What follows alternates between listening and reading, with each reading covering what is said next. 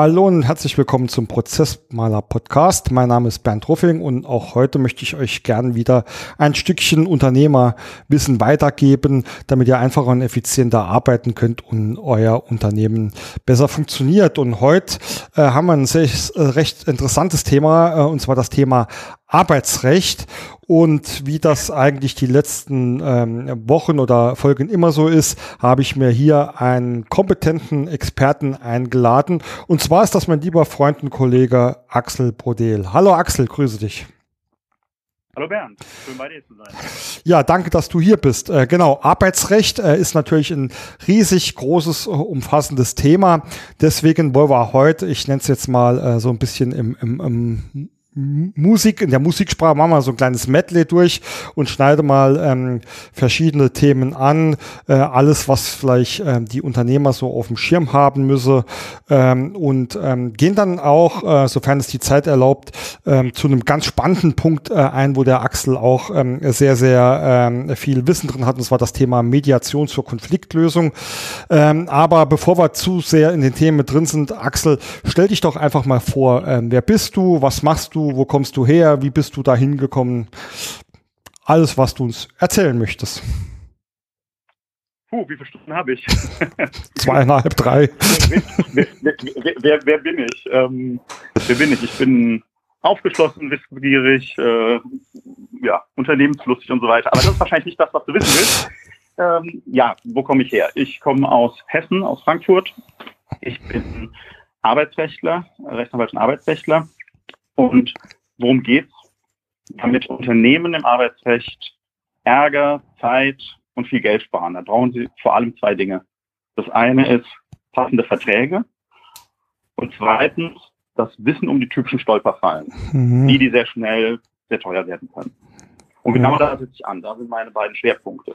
Einerseits die Vertragsgestaltung im Arbeitsrecht und die Wissensvermittlung. Welche typischen Gefahren, Gefahren lauern, lauern im Arbeitsrecht? Hm. Und äh, als Rechtsanwalt habe ich natürlich immer die Gesetzeslage und die, die Rechtsprechung im Blick, aber ich biete halt auch immer praktische Lösungen an, parallel Risikoeinschätzung auch im Vergleich von der rein juristischen Lösung einerseits und der praktischen Lösung andererseits, ähm, hm. weil man da manchmal zu unterschiedlichen Ergebnissen kommt und dann gemeinsam entscheiden kann, was ist jetzt der sinnvolle Weg.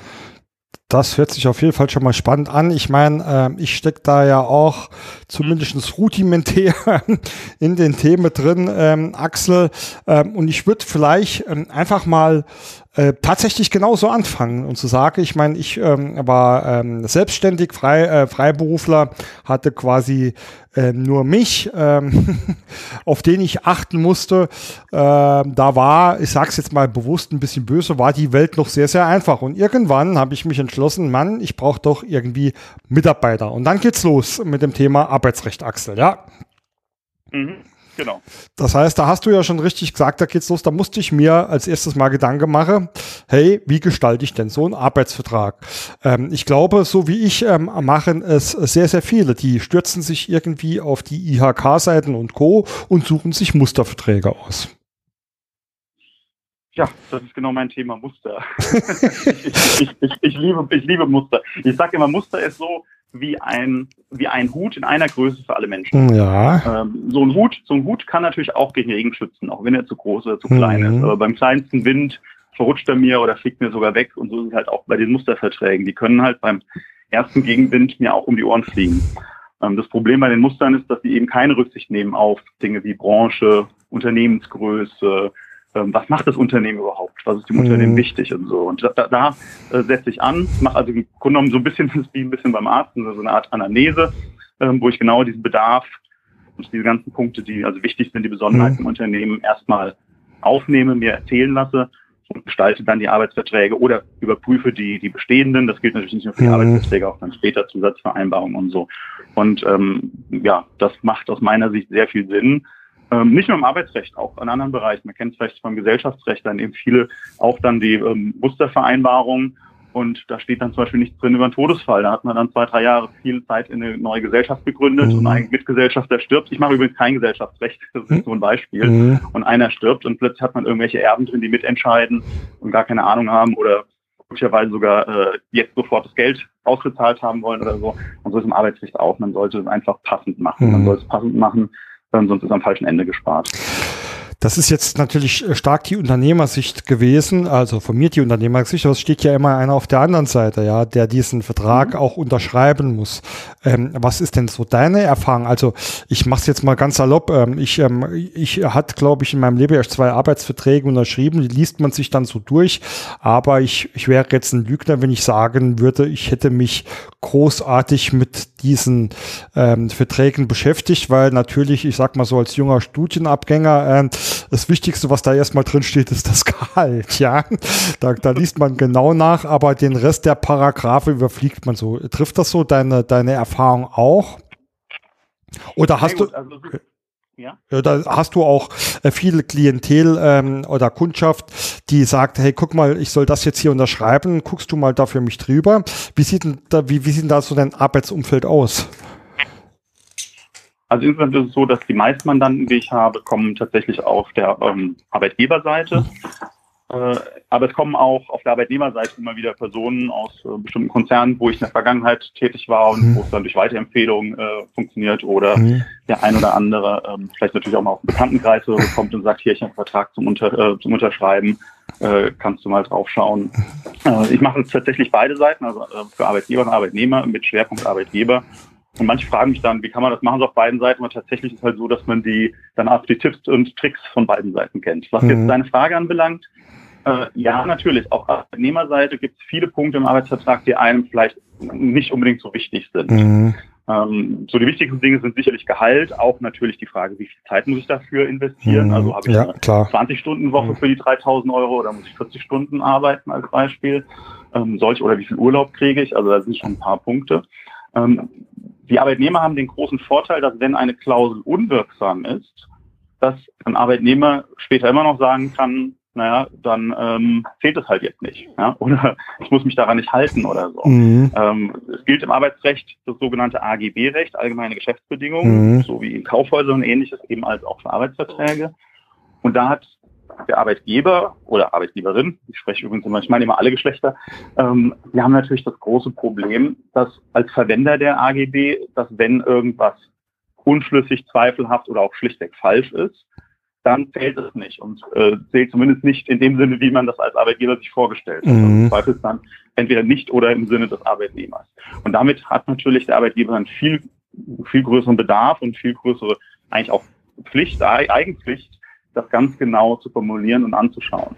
Als Arbeitnehmer, ähm, wie gesagt, kommt auf vieles vielleicht nicht ganz so an ähm, aus dem Aspekt. Das andere ist natürlich ehrlicherweise, wenn ich Arbeitnehmer bin und möchte einen Vertrag unterschreiben oder ein Arbeitsverhältnis äh, angehen, sagen wir mhm. mal so, und ich komme als Bewerber und sage so, und jetzt habe ich hier äh, Punkt 1, 2, 3, 4, 5, 6, 7. Ja, manchmal spreche ich das dann auch mit dem Mandanten und sage hier, also das und das und das ist alles problematisch. Und dann sage ich ihnen aber auch, mehr als zwei Punkte sollten die nicht ansprechen weil sonst heißt es gleich, okay, das ist eher jemand, der dann später vielleicht regulatorisch unterwegs ist, mhm. dann entscheiden wir uns doch lieber für jemand anderes. Das ist dann mhm. vielleicht auch nicht clever als Arbeitnehmer, gerade in der Anfangszeit. Da achtet man mhm. lieber vielleicht erstmal darauf, dass man Befristungen übersteht oder ähnliches und, ähm, und dann später vielleicht das nochmal anspricht, wenn es um eine Gehaltsverhandlung geht oder ähnliches. Nee, absolut, äh, kann ich absolut ähm, nachvollziehen. Äh, jetzt hast du ja schon in, in deinem kleinen Intro gesagt, es gibt da viele Fallschritte Stricke, die da lauern. Heute ist schwer mit, schwer mit Sprechen für den Herrn Ruffing. Ähm, Gibt es denn so, so, so zwei, drei Klassiker, äh, klassische Fallstricke im ähm, Arbeitsvertrag, ähm, die, ähm, die immer wieder falsch gemacht werden oder sagen wir mal schlecht gemacht werden? Ja, also ein ganz großer Klassiker ist das Thema Befristung. Da kann man viele Fehler machen. Ähm, ich nenne mal ein Beispiel. Also Befristung kennen wir alle in Form von zum Beispiel eine bestimmte Dauer, ein Jahr, und mhm. ein Enddatum festgelegt, wo es dann heißt, das Arbeitsverhältnis endet automatisch bei Erreichen dieser Ereignisse. Mhm. Ähm, schön, schöner formuliert dann. Und da ist es so, ein befristeter Vertrag ist ordentlich nicht kündbar. Nur außerordentlich, also nur mit wichtigem Grund, ähm, fristlos, wenn irgendwas passiert, mhm. außer man schreibt in den Vertrag rein. Und jetzt ist es so, dass also viele, viele Jahre lang ähm, alle, mehr oder weniger alle Beteiligten dachten, das Arbeitsverhältnis endet, wenn jemand äh, in die Regelaltersrente kommt. Mhm. Und irgendwann hat einer, der länger arbeiten wollte, geklagt und Bundesarbeitsgericht hat gesagt, nee, das Arbeitsverhältnis endet, wenn man nicht gekündigt hat, oder sich irgendwie geeinigt hat oder so mit dem Tod des Mitarbeiters. Das heißt, auch mit 85 kann es immer noch kommen. Mhm. Das wollen aber viele nicht, weil viele Arbeitgeber sagen, naja, irgendwann arbeitet derjenige vielleicht zu langsam oder ähnliches. Und dann wurden die Klauseln eingeführt in die Verträge, auch in diese besagten Muster, so wie du vorhin gesagt hast, mhm. im Internet in Mustern, wo dann drin steht, hundert verschiedene Möglichkeiten zu formulieren. Ich sage mal als Beispiel, Parteien sind sich einig, dass das Arbeitsverhältnis endet mit ähm, äh, in dem Moment, wenn, wenn der Mitarbeiter in die ähm, die Regelsaltersrente erreicht. Hm. Das war jetzt äh, schlecht formuliert, aber du weißt es. Ja, ich, ich glaube. Und, dann, und dann ist aber jetzt so, das ist ein Ereignis und auch Ereignisse sind eine Befristung und das Ereignis ist hier Regelaltersrente. Und damit ist so ein Vertrag, wenn es nicht drinsteht, ordentlich nicht kündbar. Und das betrifft Unternehmen, die vielleicht 30.000 Mitarbeiter haben, genauso wie ein Unternehmen, was wo es gar keinen Kündigungsschutz gibt, weil ich vielleicht nur drei Mitarbeiter mhm. habe. Jetzt, jetzt stelle ich zum Beispiel als Marketingagentur einen Mitarbeiter ein mit einem Alter von 25, der ist die nächsten über 40 Jahre nicht ordentlich kündbar. Außer ich nehme irgendwann ganz, ganz, wenn ich loswerden will, zumindest ganz, ganz, ganz viel Geld in die Hand. Mhm. Und wenn er auch bei ganz, ganz viel Geld sagt, nee, mache ich nicht, dann werde ich nur noch los, indem ich mein Unternehmen schließe. Ja, also ein Problem. Und das, das sind so Dinge, die müssen halt beachtet werden. Mhm. Und finden sich auch immer noch nicht in allen Mustern. Ja, ähm, spannend, interessant. Ähm, das war ein Klassiker. Hast du, hast du, glaube ich, eben gesagt, ähm, hast du noch ein Beispiel äh, außer der Befristung? Ähm, wie, wie, ähm. wie, wie sieht es denn auch gerade aus mit, mit, mit Urlaubs- und uh, Urlaubstage etc.? Ich meine, es gibt ja gesetzliche, ähm, äh, es gibt ja auch Gesetze da. Äh, ist denn das in den Musterverträgen oder grundsätzlich äh, immer sauber, wenn ich das mal so formulieren darf? Ja, bei dem Urlaub ist es so, ähm, da kann man nicht wahnsinnig viel falsch machen, wenn es einem nicht jetzt auf eine exakte Urlaubszahl ankommt, mhm. in einem ähm, Fall, wo ich jemanden habe, der lange krank ist. Mhm. Ähm, also so, man, also es gibt ja, es gibt einen gesetzlichen Urlaub, der gesetzliche Urlaub, im Gesetz steht 24 Tage, das Gesetzgeber geht aber heute immer noch von einer Sechs-Tage-Woche aus, also wir Juristen sprechen in der Regel von 20 Tagen, weil wir eine Fünf-Tage-Woche denken. Mhm. Ähm, und wenn ich zum Beispiel nur drei Tage arbeite, dann sind es eben nur drei Fünftel davon, also zum Beispiel dann nur zwölf Tage mhm. im Jahr der gesetzliche Urlaub. Aber sprechen wir jetzt mal nur von fünf Tagen, das ist einfacher. Und jetzt kann ich natürlich in einem Arbeitsvertrag zum Beispiel 30 Tage vereinbaren. Mhm. Und ähm, das kann man machen, indem man einfach nur einen Satz schreibt. Ja, das sind Parteien sich einig, dass der Mitarbeiter 30 Urlaubstage pro Jahr erhält. Vielleicht macht man noch einen Hinweis, pro rata temporis, das heißt äh, anteilig, wenn jemand äh, zum Beispiel zum 30.09. ausscheidet, dass er eben nur drei Viertel des Jahresurlaubs bekommt. Mhm. Ähm, was allerdings auch äh, mittlerweile gilt, ähm, und zwar seit ähm, gut zehn Jahren, da hatte irgendwann der EuGH, der Europäische Gerichtshof, uns sozusagen in eins gesetzt, äh, ins Netz gesetzt. Da war, ähm, da war es so, dass äh, jemand geklagt hatte und gesagt hat, äh, hier, ich war lange krank und Krankheit ist doch gar keine Erholung.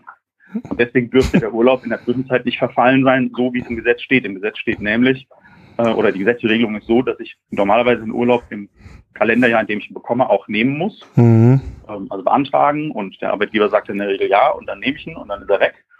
Und wenn ich ihn aus betrieblichen Gründen, also beispielsweise ich habe November, Dezember, habe ich noch ein paar Tage übrig und der Arbeitgeber sagt, es sind so viele krank oder Weihnachtsgeschäft, ähm, jetzt bitte keinen Urlaub mehr nehmen, äh, dann habe ich Zeit bis zum 31.3. und im Krankheitsfall auch. Und irgendwann hat der Europäische Gerichtshof gesagt, nee, wenn ich in dieser Übertragungszeit von drei Monaten ins nächste Jahr den Urlaub aus krankheitsbedingten Gründen nicht nehmen kann, mhm. dann bleibt er nochmal weitere zwölf Monate bestehen.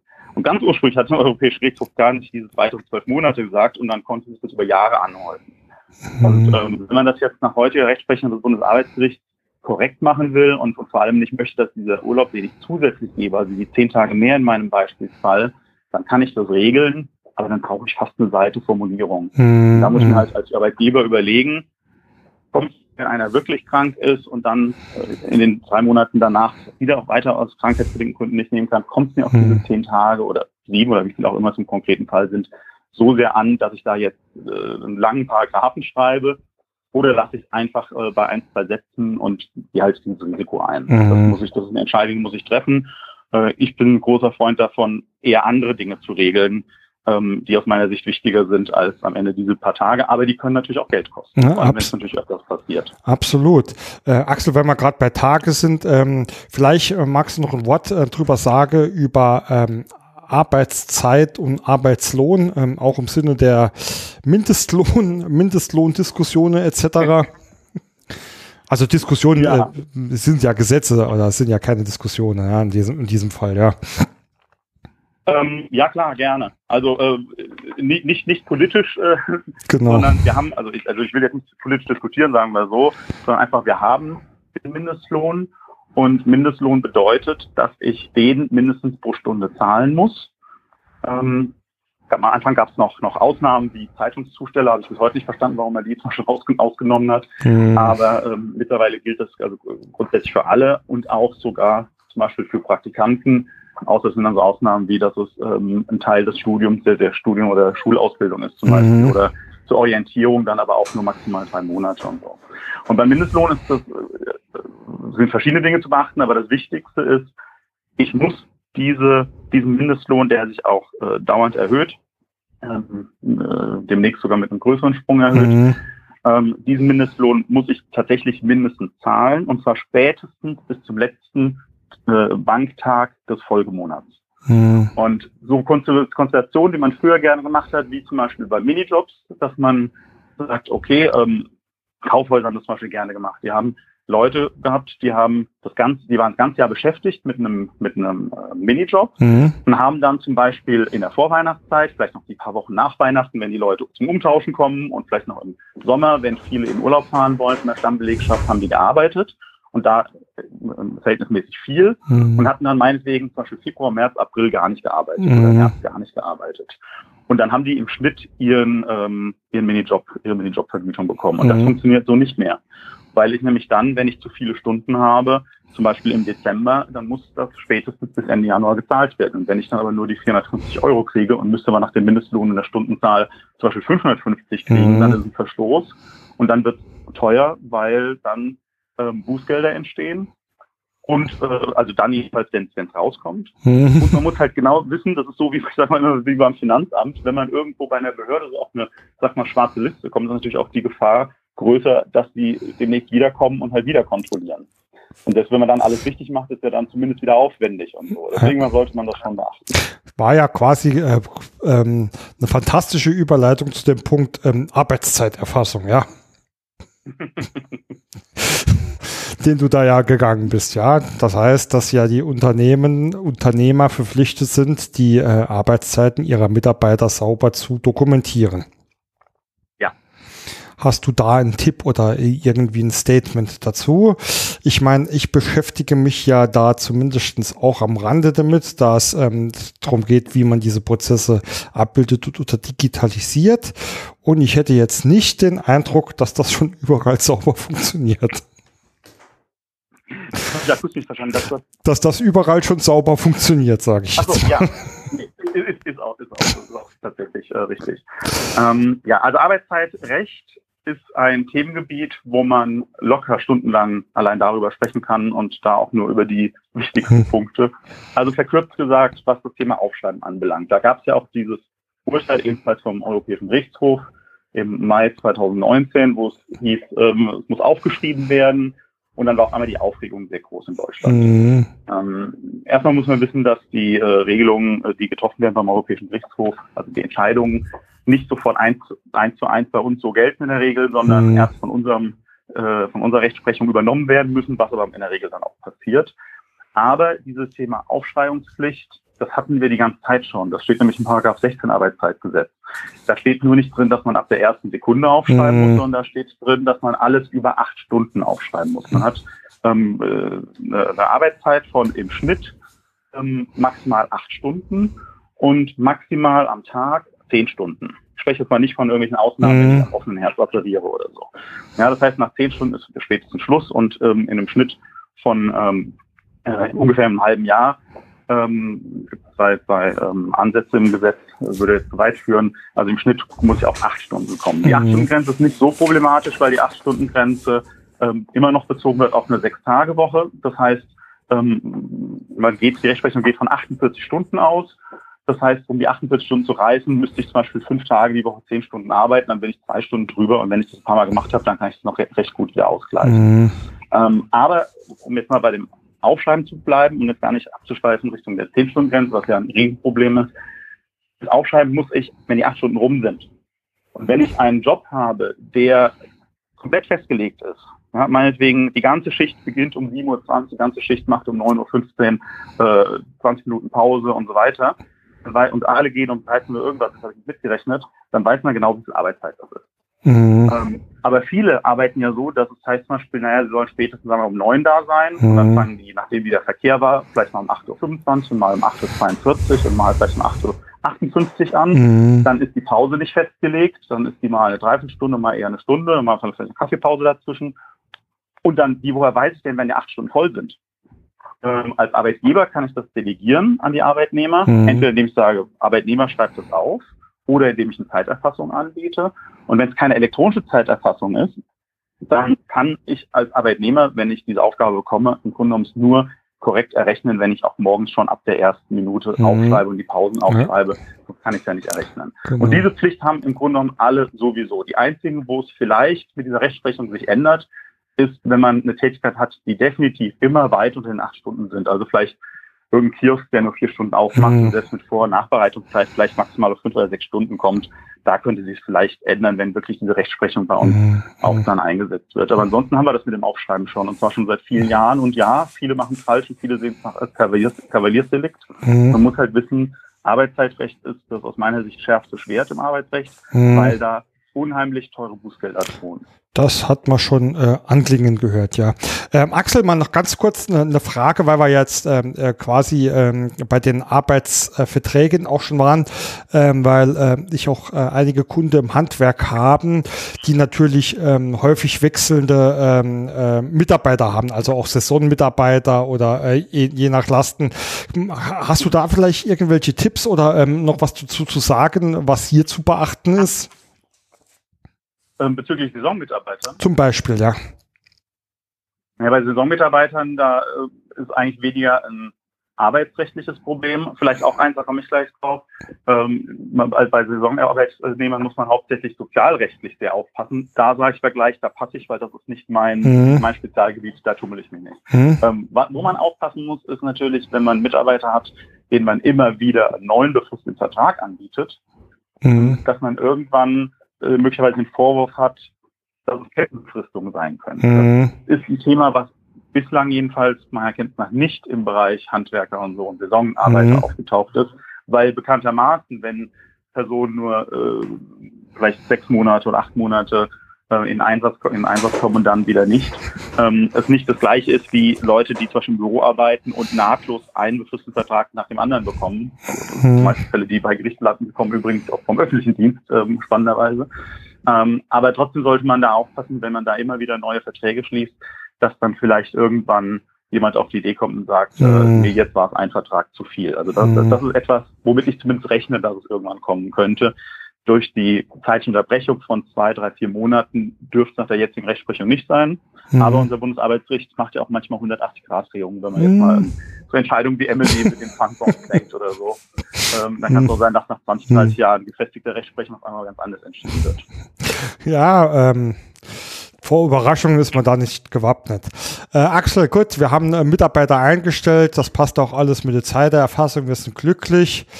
Und jetzt kommen wir zu einem Thema, wo ich persönlich sage, ähm, ich, ich habe immer so das Gefühl, da tummeln sich äh, Mythen und viele Erzählungen und jeder hat eine andere Ansicht darüber. Ähm, der Kündigungsschutz der Mitarbeiter, beziehungsweise was muss ich denn tun, wenn ich einen Mitarbeiter kündigen möchte? Ähm, schieß einfach mal drauf los. das, das, was ich jetzt sage, ist sicherlich nicht abschließend, weil dann bräuchten wir dafür was. Nee, äh, das, das ist, deswegen sage ich ja, das ist eine große Mythenwelt für mich. Also, also, es gibt verschiedene Dinge, die man erstmal differenzieren muss. Ähm, die eine Frage ist, ist es ein Kleinbetrieb, ähm, also gilt überhaupt Kündigungsschutz oder nicht? Kündigungsschutz gilt im Unternehmen dann, wenn mehr als zehn Vollzeitstellen mhm. zusammenkommen, mehr als zehn. Dazu muss man wissen, dass also alle Stellen 20 Stunden, also zum Beispiel auch Minijobs als halbe Stelle zählen, mhm. alles über 20 als Dreiviertel und über 30 als volle Stelle. Mhm. Und ähm, das brauche ich erstmal. Ja? Und zwar, und zwar nicht im Unternehmen, sondern im, im Betrieb. Entschuldigung, also im Betrieb. Mhm. Um, und dann konkret für den Mitarbeiter, der Betroffene oder die Betroffene äh, muss mehr als sechs Monate da sein. Dann ist die Wartezeit rum, also erster Tag des siebten Monats, dann greift dieser Kündigungsschutz erst. Mhm. Und Kündigungsschutz bedeutet, der Arbeitgeber braucht einen Grund. Vorher braucht er keinen Grund. Sollte trotzdem nicht willkürlich sein. Also wenn der Arbeitgeber sich irgendwie äh, diskriminierend äußert, oder es muss nur nicht diskriminierend sein, oder einfach nur so ähm, ich mag sie nicht, weil sie, keine Ahnung, was auch immer mhm. sind, ähm, dann kann das dem Arbeitgeber auf die Füße fallen. Es kann einem Arbeitgeber sogar ohne Kündigungsschutz auf die Füße fallen, wenn ich sage, ich kündige ihn, weil sie zu langsam, weil dann ist es überprüfbar, dann kann ein Gericht kann, kann, kann äh, überlegen, ob man dann anfängt zu prüfen, war das denn wirklich zu langsam? Was heißt denn zu langsam? Da bin ich auf einmal in der Beweislast, also sage ich da mhm. lieber keine, keine Begründung. Und beim Kündigungsschutz habe ich drei Gruppen von Kündigungsgründen, die das Gesetz vorgibt. Und eines der drei muss sein. Das eine ist verhaltensbedingt. Verhaltensbedingt heißt, ich habe mir was zu Schulden kommen lassen. In aller Regel brauche ich eine Abmahnung, und zwar einschlägt, also für die gleiche Art von Verstoß. Mhm. Ganz selten geht es ohne. Ähm, können wir auch gerne noch mal gleich noch zwei Sätze mehr dazu sagen. Ähm, dann personenbedingt. Personenbedingt heißt, es ist eine Eigenschaft, die ich zum Beispiel nicht mehr erfülle. Das kann sein, ich bin zum Beispiel Kraftfahrer und verliere meinen Führerschein für lange Zeit oder für immer, mhm. weil ich schon immer verloren habe. Ähm, oder ich bin zum Beispiel ausländischer Mitarbeiter und verliere meine Aufenthalts- oder meine Arbeitserlaubnis. Mhm. Oder ich bin Maschinenbediener und verliere beim Unfall, sei es bei der Firma oder beim Motorradunfall oder so, ein oder zwei Hände und kann die Maschine einfach nicht mehr bedienen. Also solche Dinge zum Beispiel. Mhm. Klassischer Fall personenbedingt ist, wenn jemand öfters krank ist oder über einen langen Zeitraum von mehr als anderthalb Jahren mit einer sogenannten negativen Gesundheitsprognose. Und der dritte Fall ist betriebsbedingt. Das ist das, was viele Unternehmen sagen, wenn ihnen nichts anderes mehr einfällt. Ähm, oder was auch natürlich auch in vielen Fällen auch zutrifft mhm. natürlich. Betriebsbedingt heißt, ein Arbeitsplatz fällt weg. Das heißt, ich brauche diese Tätigkeit nicht mehr. Entweder, weil sich einfach das Geschäftsmodell geändert hat. Vielleicht brauche ich heute nicht mehr jemanden, der Steno kann und früher hat man das gebraucht. Oder vielleicht auch, weil ich was auslage oder weil auch einfach die Aufträge wegfallen oder mhm. so. Ja, das sind alles Fälle von betriebsbedingt. Das wird nur dann kompliziert, wenn mehrere Personen das Gleiche machen. Dann habe ich mhm. die Sozialauswahl, die sogenannte. Da habe ich dann verschiedene Faktoren, die ich beachten muss. Und manchmal ist es ganz eindeutig, also wenn ich jemand habe, der zum Beispiel über 50 ist, schon über 20 Jahre dabei und Kinder hat, und auf der anderen Seite jemand, der 25 ist, keine Kinder und erst seit einem Jahr dabei, das ist recht eindeutig.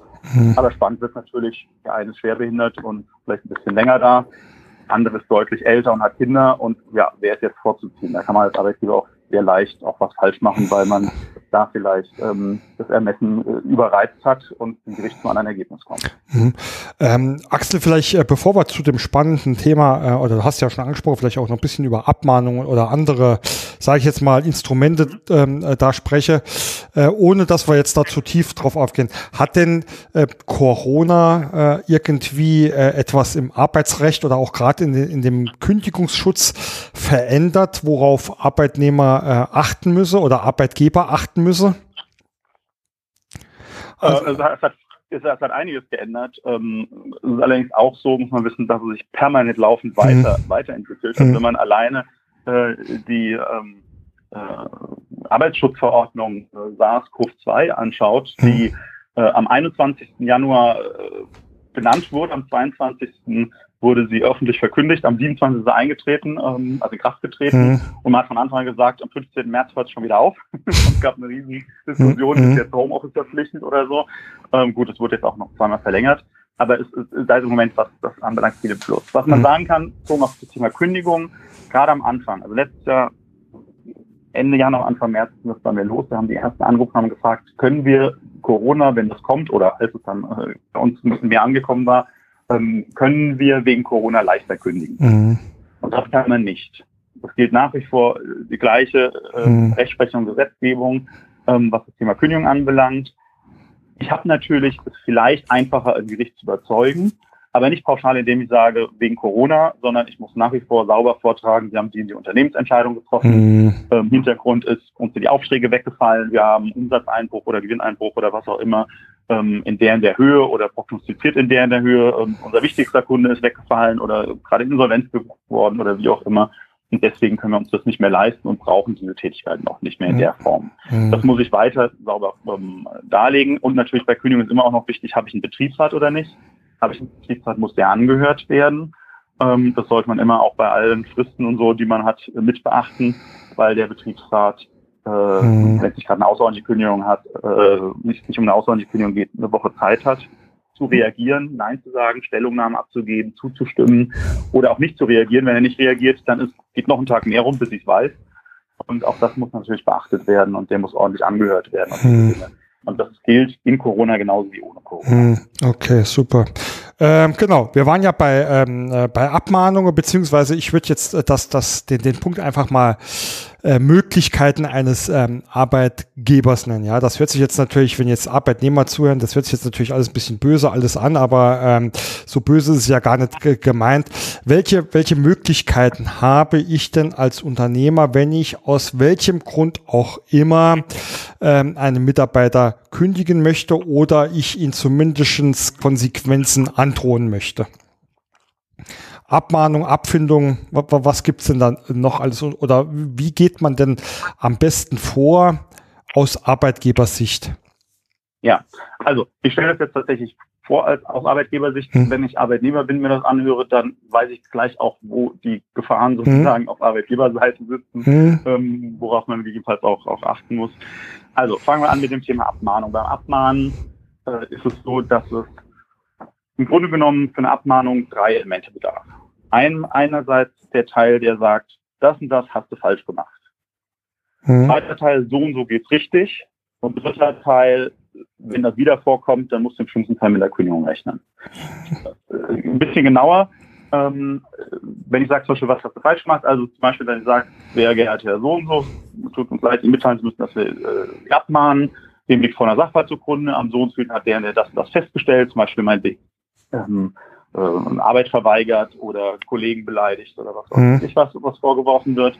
Dann, ähm, wie das äh, korrekte Alternativverhalten ist, also sprich, ähm, dass man keine Beleidigung, also dass man Beleidigung unterlässt oder ähm, bei der Arbeitsverweigerung, dass man das, was der Vorgesetzte oder die Vorgesetzte sagt, macht oder eben. Mhm. Damit derjenige weiß, was er falsch gemacht hat, um sich in Zukunft korrekt verhalten zu können. Mhm. Ähm, meine Beispiele waren jetzt vielleicht, gelangen die vielleicht banal, trotzdem ist das äh, so genau zu benennen, und manchmal ist ja auch so, dass es zum Beispiel irgendeine Verordnungen intern gibt, wo vielleicht irgendwelche Richtlinien eingehalten werden müssen, was vielleicht auch wichtig ist und ähm, der Arbeitnehmer es tatsächlich nicht weiß oder vergessen mhm.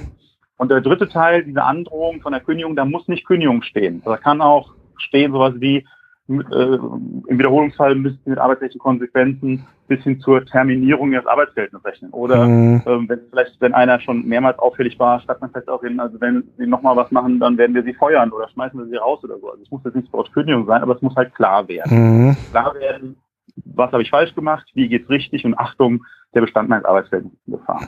Und ähm, da ist es so, das Ganze geht auch mündlich. Ähm, ich okay. empfehle immer, das schriftlich zu machen. Mhm. Schon allein, weil man sich dann besser konzentriert, wie man es genau macht und besseres Beweismittel hat. Mhm. Und mit dem mündlich ist auch sowieso eine Gefahr. Ähm, ich habe ja vorhin gesagt, äh, ich mache zwei Dinge und zwei Dinge, die, die ich beide für wichtig halte, nämlich Arbeitsverträge und Wissensvermittlung. Viele vielen ist nicht bewusst, dass sie bei einer mündlichen Abmahnung gerade eine Abmahnung ausgesprochen haben. Mhm. Ähm, vielleicht kann ich ein, ein Beispiel nennen. Ich bin zum Beispiel Vorarbeiter. Ich mache als Vorarbeiter zu 90 95 Prozent das Gleiche wie meine Kollegen und habe so ein bisschen Arbeitgeberfunktion. Und jetzt habe ich in meinem Team jemanden, ähm, was ich Max Mustermann, und äh, der kommt heute um Viertel nach neun. Und der kommt und ich sage, hier, Max, guck mal auf die Uhr. Viertel nach neun. Du weißt doch, du musst spät zum neun da sein. Das ist jetzt schon das vierte Mal in zwei Wochen, dass du zu spät kommst. Wenn du so weitermachst, fliegst du noch raus. Hm. Dann habe ich in der Sekunde eine Abmahnung ausgesprochen. Die Abmahnung wäre übrigens unwirksam, nicht weil sie mündlich war, sondern weil sie zu ungenau war, weil viermal in den letzten zwei Wochen reicht nicht, müsste hm. genauer sein. Aber ich habe eine Abmahnung ausgesprochen. Und mhm. als Vorgesetzter habe ich es natürlich gut gemeint. Ich habe es gut gemeint, dass der wirklich nicht rausfliegt, dass er sich zusammenreißt. Vielleicht habe ich auch ans Team gedacht, die vielleicht schon buren, weil sie dauernd mehr machen müssen, weil der andere dauernd zu spät kommt. Vielleicht habe ich sogar auch noch ans Unternehmen gedacht, die regelmäßig Geld zahlen und nicht mhm. die adäquate Gegenleistung bekommen. Mhm. So, jetzt bin ich als ordentlicher ähm, Vorgesetzter sage ich einmal am Tag oder einmal die Woche oder wie immer der Ablauf ist, äh, wie die Prozesse sind, mhm. ähm, würdest du sagen, ähm, sage ich der Rechtsabteilung ähm, oder meistens Personalabteilung oder bei kleinen Unternehmen der Geschäftsleitung, was gab es an Störfällen und Besonderheiten und sagt dann vielleicht am Freitag, ach ja, im Übrigen, ähm, der Max, der kam schon wieder zu spät am Montag. So, und jetzt sagt vielleicht das Unternehmen, Mensch, der Max, der hat schon so viele Abmahnungen aus verschiedenen Bereichen, und der ist so, ähm, der hat uns schon so oft geärgert, macht so viel falsch, das nutzen wir jetzt, jetzt kündigen wir. Und jetzt kriegt der Max für den Fall von heute eine Kündigung.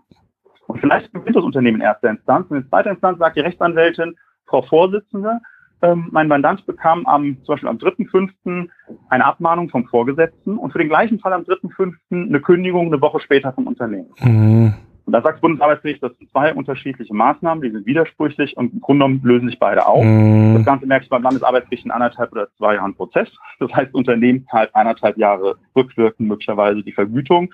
Und wenn er möchte, kann er einen Tag oder eine Woche später wiederkommen und sagen, hier bin ich wieder, das Problem ist nicht gelöst, vielleicht mhm. habe ich die Stelle doppelt belegt und das alles nur, weil der Vorgesetzte gar nicht wusste, was er macht, wenn er mhm. diese Aussage trifft. Mhm. Spannend. Ja, und da, ja. da, sind halt Punkte, die, die unbedingt beachtet werden sollten. Und wo es auch sinnvoll ist, deswegen auch sinnvoll ist, die, die Führungskräfte aller Ebenen zu sensibilisieren, damit solche Dinge halt auch nicht passieren. Und zudem, was ist ja meine, meine Predigt, alles schön schriftlich dokumentieren. In dem Fall fand ich es ja auch gerade so schön. Ich, ich muss ihm, wenn ich ihm im Prozess äh, aufzeige und schriftlich gebe, was er zu tun hat, kann ich ihm immer wieder zeigen, was er falsch gemacht hat und habe doch da hier schon auch alles in der Hand, was ich eigentlich zur Dokumentationspflicht irgendwie benötigen könnte, ja. Genau, ähm, vor allem auch gleich schreiben. Ähm, man, man, vergisst ja so viel an Details. Mhm. Ähm, heute kann man es noch genau sagen, morgen kriegt man es noch einigermaßen mhm. zusammen, übermorgen ist schon so viel passiert in der Zwischenzeit dann ähm, kann es sein, dass ich wesentliche Punkte schon wieder weglasse. Und mhm. auch solche Dinge sind natürlich wichtig. Mhm. Ähm, dass ich Sachen, wie du sagst, richtig dokumentiere, dass ich sie auch mhm. zeitnah an die richtigen Stellen weitergebe oder vielleicht auch einfach abstimme, einfach mal, bevor ich was sage. Da ich sage, hm, das ist jetzt mhm. ein Fall, das weiß ich, das könnte jetzt so ein Problem sein spreche doch lieber mal mit der Personalabteilung, ähm, wie ich da jetzt vorgehen soll. Hm. Oder ob die übernehmen oder was auch immer. Gut, jetzt wollen wir ja nicht gleich ähm, mit dem Äußersten äh, rangehen. Ähm, ich bin ja der Meinung, äh, in allen Lebenslagen hilft etwas ganz Fantastisches und zwar miteinander zu sprechen, ja. Äh, in dem, oder wie, wie manche es nennen, Kommunikation, ja. Ähm, in dem Fall, ähm, Axel, gibt es etwas, das in solchen, sage ich mal, Streit- oder Konfliktfällen ähm, ein bewährtes oder ja, ich würde jetzt mal behaupten, ein sehr bewährtes Mittel ist, und zwar die Mediation. Magst du uns mal ein bisschen erzählen, was, was ist denn Mediation und wie, kommst, wie äh, nutzt denn du zum Beispiel als Experte Mediation zur Konfliktlösung?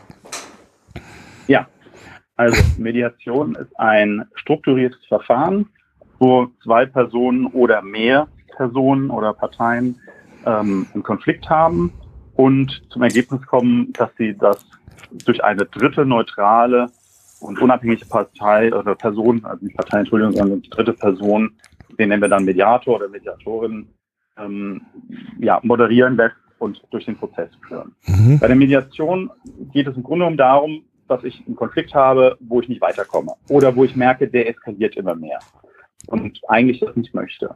Dass beiden Seiten zu dieser Idee kommt und die andere Person dann anspricht und sagt, sollen wir das nicht versuchen. Ähm, es kann auch sein, gerade im Arbeitskontext, äh, dass der Arbeitgeber oder die Arbeitgeberin zu diesem Ergebnis kommt. Also wenn es Konflikte gibt zwischen Vorgesetzten und Untergebenen oder innerhalb eines mhm. Teams oder zwischen zwei Teams oder so.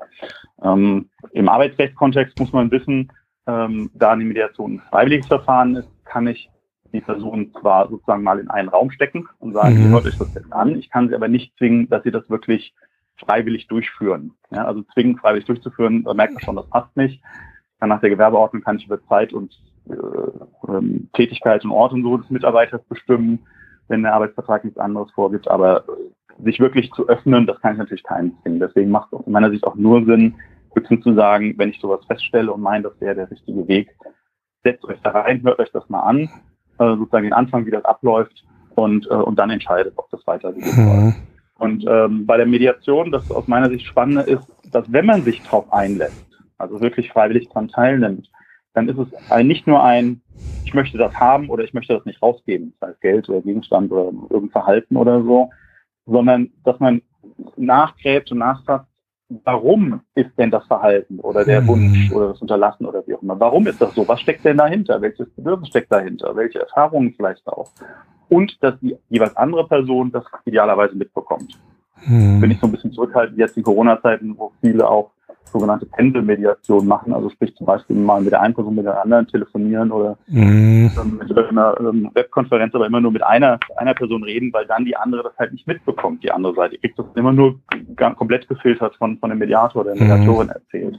Ähm, wie ich das Ganze nutze, ähm, ich habe meine Ausbildung gemacht. Ähm, am Anfang war das eine rein praktische Ausbildung. Ähm, geendet hat die Ende, äh, hat die Anfang 2008, also jetzt vor, vor, vor 13, über 13 Jahren.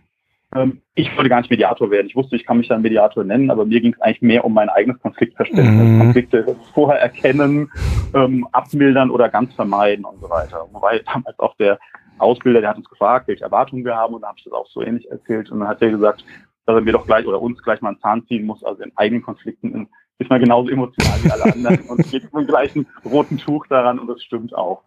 Ähm, wobei ich auch festgestellt habe für mich selbst so im Laufe der Jahre, dass ich mich mittlerweile viel häufiger frage, ob der Konflikt es wert ist. Mhm. Ist es wert, da Energie, Zeit, Kraft und so weiter reinzustecken. Und man kommt relativ, oder ich komme relativ häufig zum Ergebnis, dass ich sage, das ärgert mich furchtbar, ähm, das Halten von einem anderen, aber nee, also da möchte ich jetzt nicht noch Zeit oder Geld oder irgendwas reinstecken, ich lasse es dann einfach so laufen. Mhm. Das ist aber auch immer wichtig zu überlegen, ähm, wie ist die Wiederholungsgefahr. Ja, also gerade so in Dauerbeziehungen, ähm, ja, zum Beispiel im Arbeitsverhältnis, auch zum Beispiel mit Nachbarn oder ähnlichem, ähm, ist natürlich auch wichtig, dass wenn es ein bestimmtes Verhalten gibt, wo man sagt, okay, wenn ich jetzt nichts sage, dann passiert das nächste Woche oder nächsten Monat wieder, mhm. dann macht es natürlich auch Sinn, da, da mhm. dagegen äh, was zu machen. Und ähm, da ist halt die Mediation, dadurch allein, dass ein Dritter dabei ist, muss übrigens auch nicht nur Mediation sein, natürlich auch anderes Verfahren, moderierte Gespräche oder so, mhm. ähm, Schlichtungsverfahren, was dann wieder ein bisschen anderen Schlag hat. Aber so ein Gespräch unter Zuhilfenahme eines Dritten kann helfen, die Parteien mhm. dazu zu bringen, überhaupt miteinander zu kommunizieren, was ja kommunizieren richtigerweise gesagt, und dann vielleicht auch vernünftig auseinanderzugehen. Jetzt, jetzt mal Hand aufs Herz, Axel. Ne? Ähm, wir, also ich sage jetzt mal bewusst, wir Unternehmer sind ja doch zum großen Teil auch ähm, Alpha-Männchen, ja, oder repräsentieren gern die Alpha-Männchen. Und da geht's doch manchmal oder oft auch einfach nur um seinen dicken Kopf durchzusetzen. Würdest du mir da zustimmen? Also ja, nein, würde ich nicht unbedingt. Okay. Ähm, also dass man, dass man äh, wahrscheinlich, äh, wie so schön heißt, ein Alpha, Alpha-Tierchen ist oder so in gewisser Weise, ähm, weil man sich sonst mit, äh, mit manchen äh, Unwägbarkeiten, die bekanntermaßen zum Beispiel beim Unternehmertum mit dranhängen, nicht äh, auseinandersetzen würde und dem mhm. gar nicht mhm. sozusagen äh, preisgeben würde, preisgeben würde, ja, das schon. Mhm. Ich denke aber trotzdem, dies mit dem Kopf, Kopf durch, ähm, vielleicht vom Gefühl her, dass man das gerne möchte, ja. Ähm, ich denke aber schon, und das ist auch äh, jedenfalls mein, das ist mein, mein Ansatz immer, dass ich durchaus überlege, wie geht's denn weiter? Mhm. Ich denke, das ist auch ein großes Problem, was, was aus meiner Sicht viele Juristen, ich will jetzt nicht, nicht sagen falsch machen, aber mhm. vielleicht nicht genug beachten. Ähm, geht's weiter und wenn ja, wie geht's weiter? Ja gut, wenn ich jetzt über eine Kündigung spreche, dann geht es um eine Trennung und höchstwahrscheinlich geht es dann auseinander, möglicherweise mit einer Abfindung oder ähnlichem. Ähm, ich meine, du hast vorhin noch eine Abfindung gefragt. Aber ähm, in den meisten Konfliktfällen geht's ja danach weiter. Mhm. Und wenn ich ähm, da rangehe, nur mit dem, ich will die nächste Schlacht gewinnen und will das Bestmögliche rausholen, mhm. oder mit Bestmögliche sozusagen das meiste gemeint, das meiste will ich rausholen, was ich jetzt rausholen kann, dann übersehe ich aus meiner Sicht, dass ich gerade bei Dauerbeziehungen äh, das sozusagen aufs Beziehungskonto geht und mhm. ja, ich dann dafür in Zukunft an anderer Stelle ähm, ja. das möglicherweise zurückbezahlt bekomme. Also ein Klassiker ist das Verhältnis zwischen Arbeitgebern und Betriebsräten. Es gibt ähm, Unternehmen, da ist das Verhältnis sehr gestört und da kann man gar nicht sagen, wer ist jetzt schuld oder so. Mhm. Aber was ich sagen kann, ist, wenn man diesen Teufelskreis nicht durchbricht, Mhm. Ähm, und beide Seiten immer nur gucken, dass sie irgendwie äh, versuchen, die andere Seite zu übertrumpfen, dann ähm, ist es fürs Unternehmen nicht gut, also für die Mitarbeiter nicht gut und mhm. ähm, man zerreibt sich und investiert wahnsinnig viel Geld und Zeit mhm. und so mhm. weiter. Dann muss man aus meiner Sicht als Unternehmen halt auch wissen, oder was heißt wissen, also meine, meine Überzeugung, dass es sinnvoll ist, wissen, es wäre falsch, es wäre überheblich, sondern also meine, also meine Überzeugung ist, wenn ich Unternehmer bin und habe einen Betriebsrat, dann muss ich dem Betriebsrat auch gönnen, dass er mal irgendwo einen, einen, einen Sieg davon trägt, mhm. zum Beispiel. Ja, oder, oder den vielleicht auch früh genug einbinden, vielleicht nicht erst zu den Schwellen, wann das Gesetz das verlangt, sondern einfach auch mal früher ansprechen, sagen, hier, da kommt das und das auf uns zu, das wollten Sie schon mal informieren. Wenn wir mehr wissen, dann sprechen wir nochmal entsprechend im Gesetz, äh, mhm. Beratung oder was auch immer. Ähm, stattdessen wird vieles auf dem letzten Drücker gemacht. Die Betriebsräte werden vollendet, vorvollendete Tatsachen oft gesetzt. Ja, ähm, oder man holt irgendwo das Bestmögliche jetzt in der Situation raus. Ja, und dann weiß der Betriebsrat, wie er andersrum den Arbeitgeber ärgern kann mit, mit irgendwelchen ja. Angaben oder und, und, so weiter. Und so ist es ja auf vielen Ebenen. Nicht nur jetzt mit Betriebsrat und, und Arbeitgeber, sondern ähm, so ist es in ganz vielen Sachen. Und ich denke, es lohnt sich, äh, darüber nachzudenken, immer mit dem Blick, ähm, was könnte an Konflikt vielleicht mhm. auch kommen äh, oder wie will ich es vielleicht vermeiden. Man kann nicht alles vermeiden. Aber dass man das einfach im Blick hat, wie soll mhm. denn diese Beziehung weitergehen?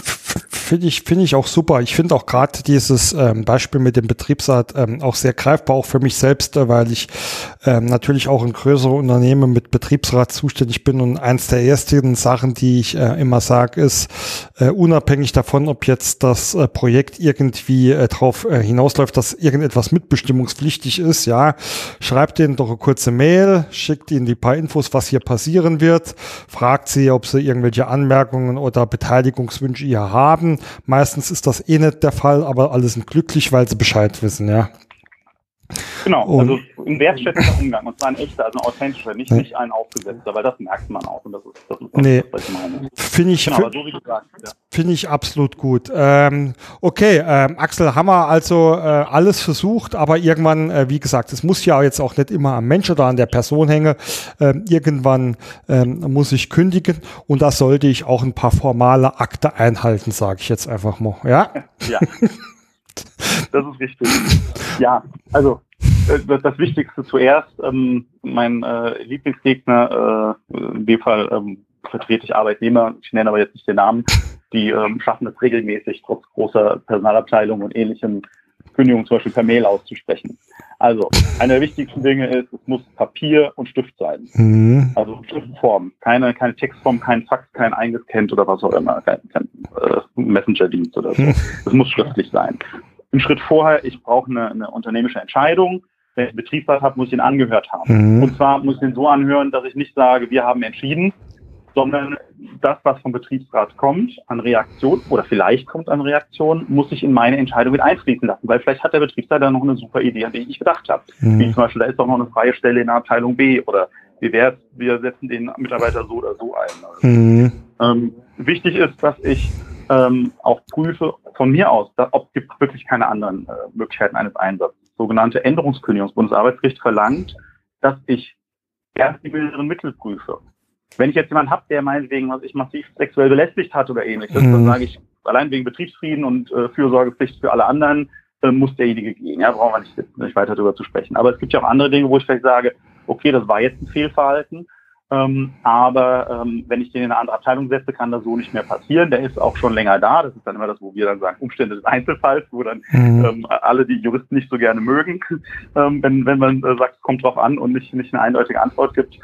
ist natürlich so, dass äh, ja, Juristerei ist halt keine Wissenschaft. Es ist nicht so, dass alle einig sind, zwei und zwei ist vier. Mhm. Wir haben auch solche Fälle, wenn ich mit 80 in der 30er so am Kindergarten vorbeifahre, sind sie alle einig, das war zu schnell. Es gibt halt auch Situationen, um aber beim Verkehr zu bleiben, wenn ich in einem 100er-Bereich auf der Landstraße 70 fahre, kann es sein, dass es zu schnell war, ähm, weil vielleicht die Sicht eingeschränkt war. Also mhm. die Preisfrage war jetzt genau 70 oder jetzt 60 oder 80 oder wie auch immer und da können halt auch verschiedene Richter zu verschiedenen Ergebnissen kommen. Ähm, zurück zur Kündigung. Also ich, es muss schriftlich sein, ich muss äh, mir genau äh, anschauen, gibt es alternative Einsatzmöglichkeiten, ich muss den Betriebsrat anhören, ich sollte mir schwer überlegen, ob ich eine Begründung reinschreibe. Ich äh, schreibe grundsätzlich keine Begründung rein mhm. in die Kündigung, außer es ist ein Auszubildender. Wir sind keine Arbeitnehmer, aber bei Auszubildenden, wenn das außerordentlich ist, dann muss eine Begründung rein in die, in die Kündigung. Ansonsten braucht man keine Begründung reinzuschreieben. Man sollte auch so ein typischer Fehler, man sollte nicht einfach nur ein Datum reinschreiben, wobei das machen jetzt mittlerweile auch, macht kaum noch jemand falscher, dass man sowas reinschreibt wie zum nächstmöglichen Zeitpunkt unserer mhm. Berechnung nach ist das der so und so vielte, weil vielleicht gibt es da irgendwo noch einen Tarifvertrag, eine Betriebsvereinbarung oder irgendwas, was man übersehen hat und ähm, das nicht dann irgendeiner zum Ergebnis kommt und sagt, deswegen, ähm, also ein Gericht zum Ergebnis kommt, deswegen allein war die Kündigung unwirksam. Mhm. Wenn es Kündigungsschutz gibt, dann muss ich mir das genau überlegt haben. Ich brauche für eine betriebsbedingte Kündigung, brauche ich vor eine, in aller aller Regel eine oder mehrere einschläge Abmahnungen da gibt es so diese Urban Legend, es müssen immer drei sein, das ist so nicht richtig. Ähm, es kommt auch schweres Verstoßes drauf an. Wenn mhm. ich Verstoß habe wie eine Minute zu spät gekommen, dann darf ich als Arbeitgeber abmahnen für eine Minute zu spät. Darf ich übrigens natürlich nicht dann, also Gleichbehandlungsgrundsatz, wenn die anderen Kollegen bei zehn Minuten keine Abmahnung bekommen, mhm. dann nicht. Aber wenn ich es in der Vergangenheit habe schleifen lassen, und jetzt reicht mir, dann kann ich auch sagen, ab heute wird auch eine Minute abgemahnt, dann ist es okay, dann muss ich aber auch durchziehen. Mhm. Also bei einer Abmahnung wegen einer Minute, sagen wir mal wegen fünf Minuten oder zehn Minuten, ähm, brauche ich im Zweifelsfall mehrere Abmahnungen. Wenn mhm. ich schweren Verstoß habe, wo zum Beispiel Leib und Leben äh, mhm. passiert sind, also ein Gabelstapler mit 50 äh, durch die Lagerhalle und um die Ecke ge gewitscht und, und, und, jedes Mal die Gefahr, dass ich einen vielleicht umsäbel, dann muss ich dem nicht mehrmals eine Abmahnung aussprechen und dadurch das Risiko erhöhen, dass einem was passiert, dann reicht es zwar auch eine Abmahnung. Mhm. Aber ich brauche die und die muss einschlägig sein. Einschlägig heißt aus dem Bereich. Also nicht mal Arbeitsverweigerung, mal unfreundlich zum Kunden, mal zu spät gekommen, mal unentschuldigt gefehlt, gefehlt oder so, sondern es muss das, wofür ich jetzt kündigen will, dafür brauche ich dann diese Abmahnung aus dem Bereich vor und es darf nicht zu lange her sein. Mhm. Auch da gibt es keine feste Frist oder so, sondern äh, kommt halt auch, auch wieder darauf an, war es ein schwerer Verstoß, dann wirkt so eine Abmahnung länger, war sie ähm, hm. war, war ein leichter Verstoß, dann wirklich schon nach kürzerer Zeit nicht mehr. Hm. Und dann kommt das Allerspannendste und das ist der, die, das Thema Zugang der Kündigung. Das gilt übrigens auch bei einer Abmahnung. Dieser Zugang heißt, es muss sichergestellt sein, dass und wann die Person diese Kündigung bekommen hat. Das kann zum Beispiel entscheidend sein für eine Monatskündigung, also sprich für die Frage, wie viel muss ich am Schluss mehr zahlen, hat derjenige es am 31. oder erst am 1. bekommen. Ähm, da ist es so, also ich, ich hatte mal einen Fall, da hatte, ähm, sage immer nicht den letzten Tag aufgreifen, spätestens am vorletzten Tag des Fristablaufs. Meistens geht es Monatsende, weil Sachen wie außerordentliche Kündigung hat man nur zwei Wochen Zeit. Und da hat ein Unternehmen am letzten Tag ähm, jemanden geschickt und dann ist äh, in dem Fall derjenige gestorben. Ähm, dann war nicht ganz äh, klärbar mehr, wann genau der das gebracht hat. Und äh, die Ehefrau hat gesagt, ähm, ja, als sie morgens um, weiß nicht, nach 9.30 Uhr oder so die Briefkasten geleert hat, dann kommt der Postbote immer, war nichts drin. Und dann war der nächste Tag der erste Vierte. Und dadurch, dass er eine Quartalskündigungsfrist hatte, ähm, waren es gleich drei Monate, mhm. die das Unternehmen verpasst hat. Und ähm, da ist natürlich dann, äh, geht natürlich ganz, ganz schnell auf viel Geld. Sag ich mal.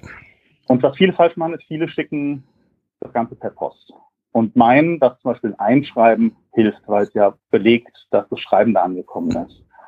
Und egal welches Einschreiben man nimmt, es gibt ja verschiedene Einschreiben, wir haben alle einen Haken. Ähm, mache ich ein Übergabeeinschreiben und derjenige öffnet die Tür nicht, dann muss er es abholen. Und wenn er es nicht abholt, dann kommt es irgendwann, dann bleibt es sieben oder acht Tage liegen bei der Post, dann kommt es wieder zurück. Dann erfahre ich nach zehn Tagen vielleicht, dass das gescheitert ist.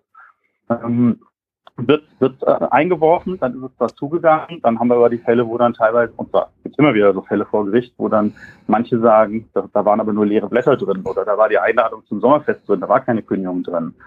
Äh, das heißt, dass das wirklich sichere ist, dass wenn ich entweder Boten schicke, und ich sage immer idealerweise zwei Boten, mhm. die genau protokollieren, was sie wann, wo, wie übergeben oder eingeworfen haben, oder alternativ, wenn ich einen äh, Zustelldienst, der das ordentlich protokolliert, nutze oder zum Beispiel einen Gerichtsvollzieher. Da brauche ich allerdings auch ein bisschen Zeit. Mhm. Und das Allerbeste ist natürlich, wenn ich es am Arbeitsplatz übergeben kann. Also zweimal ausdrucken, mhm. einen Strich drunter, zur Kenntnis genommen, Ort, Datum, Unterschrift und sagt hier, lieber Mitarbeiter, ähm, äh, Bereich eine Abmahnung oder eine Kündigung, bitte unterschreiben Sie mir das zweite Exemplar, mhm. das Sie heute bekommen haben. Und wenn derjenige das nicht unterschreibt, dann äh, drucke ich es nochmal aus, nehme mir zwei Zeugen mit wenn ich mhm. übrigens Geschäftsführer bin, bin ich selbst schon mal kein Zeuge, dann bin ich Partei, ganz wichtig. Mhm. Ähm, und dann übergebe ich es nochmal und zeige den anderen dann vorher, ähm, was ich da übergebe. Und wenn das äh, dann wieder zum Beispiel verweigert wird oder es wird angenommen, aber nicht unterschrieben, dann lasse ich eben die Zeugen protokollieren, mhm. dass versucht wurde, es zu übergeben oder dass es übergeben wurde, aber nur einfach die Unterschrift fehlt, damit man später nicht, dass die Kündigung nicht daran scheitert, ob derjenige es überhaupt bekommen hat oder ob er es möglicherweise zu spät bekommen hat und es ja, wie gesagt, ganz schnell ein, zwei, drei Monate teurer werden Ja, am allerbesten Axel ist natürlich immer, wenn man sowas gar nicht machen muss, ja. Ähm, genau. Jetzt wissen wir natürlich auch, dass die Realität äh, manchmal halt leider ein bisschen anders aussieht. Ähm, Axel, die Liste, ähm, die Liste meiner Punkte, die ich mal ja da einfach noch notiert hatte, die geht ja noch ein gutes Stückchen weiter. Äh, leider äh, nähern wir uns schon Ende der Zeit. Also was ich ja noch hier stehen hatte, sind Personalbeurteilungen, Arbeitszeugnisse. Da weiß ich ja auch, dass da zig Leute immer gern klage, wenn die Arbeitszeugnisse, die sie danach kriegen, nicht, nicht, nicht richtig oder nicht gut sind, etc. Ja. Also ich glaube, äh, wir haben gesehen, Axel, dass Arbeitsrecht ein wahnsinnig umfassendes und komplexes Thema ist, ja. Ähm, ja. Last but not least äh, vielleicht ähm, eine äh, Frage äh, oder äh, vielleicht noch ein paar Tipps und Tricks. Ich meine, äh, das ist jetzt äh, per se auch durch Corona hochgespült worden. Äh, zumindest bei mir im, im, Unternehmen ist es aber schon sehr, sehr lang so gewesen, dass Mitarbeiter äh, aus dem Homeoffice arbeiten. Was gibt's denn da arbeitsrechtlich zu beachten? Gibt es überhaupt also, was, was wirklich arbeitsrechtlich zu beachten ist oder äh, sind das auch andere Disziplinen, die ich da äh, berücksichtigen muss? Ja, also aus Arbeits, äh, es gibt sicherlich verschiedene Disziplinen, ähm, wie zum Beispiel ähm, Arbeitsschutz, wo ja mhm. ähm, Personen gibt, die sich nur in dem Bereich tummeln und da mhm. super gut auskennen, auch mit ähm, Erfahrung als Ingenieurssicht oder ähnlichem. Also auch rein aus arbeitsrechtlicher Sicht. Das Thema Homeoffice oder Homeoffice mobiles Arbeiten ist natürlich seit ungefähr März letzten Jahres besonders hochgekocht und da gibt es ja auch, auch da laufend Änderungen, was, was der Gesetzgeber uns beschert tatsächlich ist es so, dass auch nicht nur jetzt während Corona, auch nach Corona es aus meiner Sicht ein paar Punkte gibt, also eine ganze Reihe von Punkten gibt, die sinnvoll sind zu beachten. Ähm, einfach auch da, dass man vor Überraschung gefeit ist. Mhm. So ein bisschen, wie ich sage immer bei Verträgen, so ein bisschen wie Ehevertrag. Man schließt ja einen Ehevertrag nicht, weil man sich später scheiden lassen möchte, sondern man schließt einen Ehevertrag, hofft, dass man in die Schublade legt und nie wieder braucht. Und wenn es doch zum Streit kommt, mhm. dann aber möglichst verschiedene Sachen geregelt hat und darüber nicht mehr streiten muss. Und ähm, es wird jetzt zu weit führen, jetzt alle, alle Punkte zu nennen. Aber es gibt so ein paar Punkte, die sollte man aus meiner Sicht auf alle Fälle regeln. Das eine ist zum Beispiel die Kostenverteilung ähm, für die Einrichtungen. Ähm, also werden sie gestellt oder werden die vom Arbeitnehmer gestellt? Mhm. Ähm, wenn der Arbeitnehmer sie stellt, ähm, sind das neue Geräte oder sind das dieses typische Thema Bring Your Own Device? Da habe ich durch das mhm. später wenn es auseinandergeht mit demjenigen, wie ist gesichert, dass das, äh, dass die Daten auch wirklich gelöscht sind und so weiter. Oder hat auch wirklich kein anderer Zugriff, nicht, dass dann der, der Sohn beispielsweise, der an dem Computer auch spielt, ähm, einerseits vielleicht an die Daten rankommt oder andererseits vielleicht bei irgendwas runterladen noch ein Virus äh, noch, noch dem Unternehmen über die Ecke beschert oder ähnliches. Ähm, aus meiner Sicht ist wichtig zum Beispiel das Thema Arbeitsweg, Dienstpreise zu klären, denn ich habe ja plötzlich einen anderen Dienstsitz je nachdem, mhm. ähm, wie umfangreich ich im Homeoffice bin. Nicht, dass ich jetzt den ganz normalen Arbeitsweg, der vielleicht 25 Kilometer sind zur, äh, zum, zum Sitz des Unternehmens, dass ich das nicht auf einmal vergütet haben möchte. Mhm. ähm, sowohl ja, was spannend, die, was ja. zum Beispiel äh, die Kilometeranzahl als auch natürlich die Arbeitszeit, also die Zeit als Arbeitszeit gerechnet oder so, solche Sachen. Meetings, ja, wenn die Leute schon komplett im, im äh, Homeoffice sind und nicht mehr oder fast gar nicht mehr ins Unternehmen kommen, sollte man das Thema Meetings klären, dass die Leute erreichbar sind, dass sie an bestimmten Meetings teilnehmen, dass sie, wenn ich das möchte, zum Beispiel auch mit einer Videokamera teilnehmen, wenn ich sie sehen möchte. Nicht, dass sie dann sagen, ähm, haben wir nicht geregelt, mache ich nicht oder so. Also mhm. Klar, dass Datenschutz muss eingehalten werden, Datensicherheit, ähm, VPN-Anschluss, solche Geschichten natürlich. Und ganz, ganz wichtig, das machen viele nach wie vor falsch, auch das Thema Ende einer, einer Homeoffice-Vereinbarung. Mhm. Wie komme ich da vielleicht wieder raus? Ähm, durch möglicherweise ähm, eine Kündigung. Da wird gestritten, ob man das separat kündigen kann oder nicht, wenn es zum Bestandteil des Arbeitsverhältnisses wird. Durch vielleicht einen Widerruf, da muss ich aber Widerrufsgründe benennen. Äh, aus meiner Sicht ist es ganz sinnvoll, das einfach zu befristen von Anfang an. Denn befristen heißt, es gibt ein automatisches Ende, ohne dass man kündigen muss, ähm, dass man solche Dinge einfach beachtet. Und natürlich auch hier habe ich einen Betriebsrat, dann muss ich auch den Betriebsrat einbinden. Denn der ist unter verschiedenen Aspekten äh, bei der Mitbestimmung mit drin und das sollte ich tunlichst nicht ohne Betriebsrat machen, wenn ich einen habe. Das ähm, ist, glaube ich, immer ein guter Tipp. Ähm, Axel, äh, vielen lieben Dank für diesen wertvollen Input. Ähm, also ich muss sagen, an der einen oder anderen Stelle hast du mich auch nochmal erwischt, dass ich etwas nicht mehr genauso auf der, auf der Agenda hatte. Aber ich glaube einfach, dass es ähm, ähm, wie viele Bereiche ähm, da schön ist, dass es solche Experten wie dich gibt, weil das kann man ja alles gar nicht im Kopf behalten oder richtig machen. An dieser Stelle erstmal vielen Dank, lieber Axel. Ja, ähm, ich habe zu danken. Der ähm, Austausch mit dir hat mir immer viel Spaß gemacht und äh, wenn du ähm, ja, wenn du Fragen hast, kannst du natürlich jederzeit gerne auf mich zukommen. Genau, das ist eigentlich auch immer so die Rausschmeißerfrage, ähm, lieber Axel, weil ähm, äh, in den Shownotes wird das natürlich verlinkt, aber äh, sag doch vielleicht einfach nochmal ganz kurz, wie und wo kann man dich denn erreichen und ähm, sofern ich das richtige Erinnerung habe, Axel, stehst du ja nicht nur mit, ähm, sage ich mal, fachlichen Anwaltsleistungen zur Verfügung, sondern gibt's auch äh, Vorträge und Workshops zu den Themen, stimmt das? Sag uns vielleicht einfach kurz noch was dazu. Ja, das ist richtig. Also ich gebe ganz viel Inhouse-Schulungen, ähm, auch, auch immer wieder offene Seminare, jetzt im Moment sehr viel online, mhm. nicht nur, aber viel, viel, viel als Online-Seminare. Und ähm, ja, da hat man die Möglichkeit, entweder als Unternehmen mit, mit einer größeren Gruppe oder eben halt auch als Einzelteilnehmer ähm, teilzunehmen. Und äh, es geht also mir geht es immer darum, bei dem, bei dem Publikum, dass man einfach das sensibilisiert für typische Fehler. Also klar, wenn ich Fachpublikum habe, Inhouse-Juristen, Personale, dann geht es auch um Paragraphen und mhm. Urteile. Aber die meisten, die meisten Schulungen, da geht es einfach darum zu sensibilisieren. Ich habe zum Beispiel ganz viele Vorarbeiterseminare. Das sind Leute, die teilweise vor 20 oder 30 Jahren das letzte Mal in einer, in einer Ausbildungseinrichtung waren.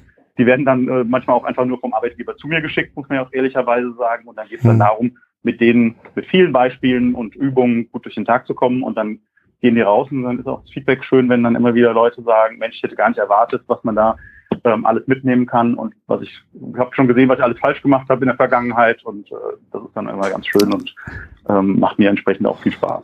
Das glaube ich direkt. Also, äh, wie gesagt, in den Shownotes, weil ich es ja weiß, äh, weil wir dort auch vernetzt sind, Xing, LinkedIn gibt's alles. Ich werde auch äh, deine Webseite erstellen und jeder, der dich erreichen will, äh, kann äh, mit Sicherheit dort äh, Kontakt mit dir aufnehmen. Ja, natürlich, sehr gerne. Genau. An dieser Stelle dann nochmal danke, Axel. Äh, ganz zum Schluss mein eigener Orga-Blog. Ähm, der ist wie immer sehr unspektakulär. Auf prozessmaler.de findet ihr alle Vernetzungsmöglichkeiten auch mit mir. Ich freue mich äh, immer über Feedback und äh, Vorschläge auch für andere Themen und ähm, hoffe, äh, dass, äh, oder bin mir eigentlich sehr, sehr sicher, dass ihr heute was mitgenommen habt. Und in dem Sinne, danke fürs Zuhören und ich wünsche euch ähm, hoffentlich keinen Trouble ähm, mit eurem Arbeitsrecht. Bis zum nächsten Mal. Tschüss.